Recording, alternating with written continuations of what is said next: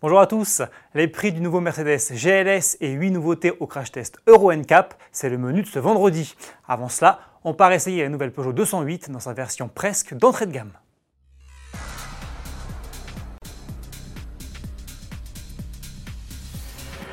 La nouvelle Peugeot 208 est de nouveau à l'essai sur Auto Plus. Deux mois après avoir testé une version cœur de gamme Allure équipée du 1 litre de PureTech essence de 100 chevaux, notre journaliste Cyril Biotto a découvert la citadine dans l'une de ses versions les plus abordables, c'est-à-dire avec le petit moteur essence 1 litre de PureTech de 75 chevaux et le deuxième niveau de finition active. Quelles sont ses particularités? Réponse en vidéo. Sur cette finition active, par exemple, on a les crocs, les fameux crocs feu diurne à LED qui sont bien à LED, mais le bloc optique juste au-dessus comporte des ampoules classiques. À noter que sur la finition like d'entrée de gamme, le croc est bien présent, mais il est noir. Il n'est pas rétroéclairé. Et au contraire, sur les finitions supérieures, l'ensemble est 100% LED. Il y a d'autres différences, par exemple, euh, les rétroviseurs sont déjà couleur carrosserie sur cette finition, alors que sur la Like, ils sont en plastique noir.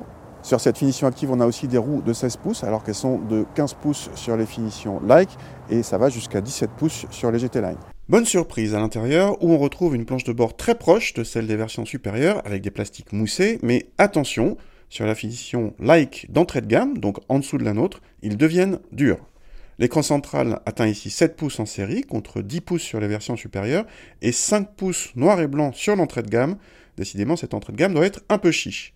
Le GPS reste toutefois optionnel sur notre finition active. Les vitres avant sont ici électriques, mais uniquement à l'avant. Et la climatisation, même si elle passe par l'écran central, est manuelle et non pas automatique. Et au volant, elle donne quoi cette 208 Cyril?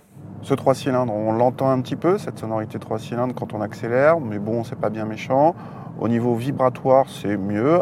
Il n'y a qu'au ralenti où bon, ça vibre un tout petit peu, mais là non plus, rien de bien méchant. Pour la partie châssis, on avait jusqu'ici essayé que des versions 17 pouces, qui nous avaient paru un peu fermes, mais c'est pour une bonne cause, parce que la 208 est quand même très réussie sur le plan dynamique, très dynamique, très agile. Là, on a une version 16 pouces, on gagne un petit peu en confort, donc ça c'est plutôt bien, c'est un point positif. Et bonne surprise, on garde ce côté euh, dynamique, il y a peu de mouvement de caisse, le roulis est bien contrôlé. Du coup, le compromis châssis dans cette version 16 euh, pouces, donc cette version euh, plutôt d'entrée de gamme, nous paraît même meilleur que les versions supérieures grâce à un confort supérieur. ça, c'est plutôt marrant. Côté tarif, notre modèle d'essai est le deuxième moins cher de la gamme et s'affiche à 17 500 euros, soit 2000 euros de plus que la 208 de base. Tous les détails en vidéo dans notre rubrique essai. De prix, il en est aussi question chez Mercedes puisque le nouveau GLS est désormais disponible à la commande. Sans surprise, l'imposant et luxueux SUV n'est pas à la portée de toutes les bourses. Il débute à 99 600 euros dans sa version diesel 400D de 330 chevaux. En essence, la note grimpe même à 124 600 euros avec le GLS 580 à hybridation légère fort de 489 chevaux. Boîte automatique à 9 rapports et transmission intégrale sont ici deux séries, comme la climatisation automatique 4 zones, les sièges avant chauffants ou encore l'aide active au stationnement. Pour terminer, petit détour par le centre Euro NCAP où 8 nouveautés viennent d'éprouver leur niveau de sécurité en passant la redoutable et redoutée épreuve des crash tests.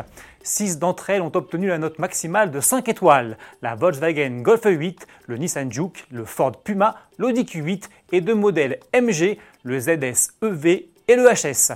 En revanche, le SUV électrique chinois Airways U5 et la nouvelle Volkswagen Up n'ont récolté que 3 étoiles. Le premier a montré quelques lacunes lors du test de l'impact latéral avec un poteau et dans la protection des usagers vulnérables de la route, tandis que la seconde a été pénalisée pour ne pas avoir de système de freinage autonome. Bon week-end à tous et à lundi